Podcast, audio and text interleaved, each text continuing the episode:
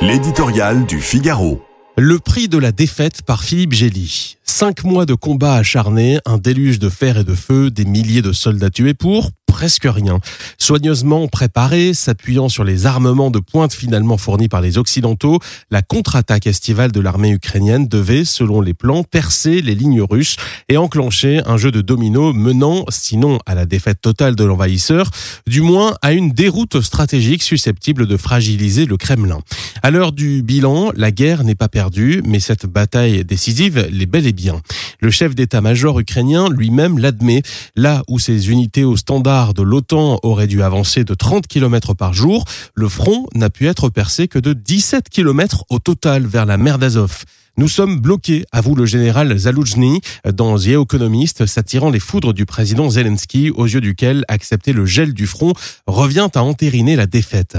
Le moment est assez mal choisi par les dirigeants ukrainiens pour étaler leurs divergences, car leurs options sont comptées. En gros, soit ils préparent la prochaine bataille en comptant sur l'appui des F-16 promis par plusieurs membres de l'OTAN, soit ils prêtent l'oreille aux diplomates qui les invitent à envisager une négociation avec Vladimir Poutine. Dans le premier cas, puisqu'ils excluent le second, il leur faut tenir au moins un hiver de plus en espérant que Moscou n'ait pas les moyens de relancer sa conquête jusqu'à Kiev.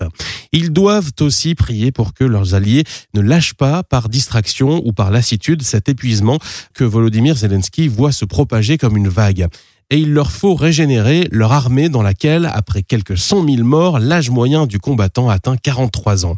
Cela fait beaucoup de conditions et autant d'inconnus. À Moscou, Poutine se frotte les mains en attendant que l'Ukraine tombe dans son escarcelle comme un fruit mûr. Il a mis la Russie en posture de guerre longue, ses défenses ont tenu en Ukraine, il voit les Occidentaux distraits à Gaza et isolés dans leur soutien à Israël, tandis qu'il joue avec succès la carte du Sud global. Tel est le prix provisoire d'une bataille perdue en Ukraine, quel serait celui d'une défaite totale?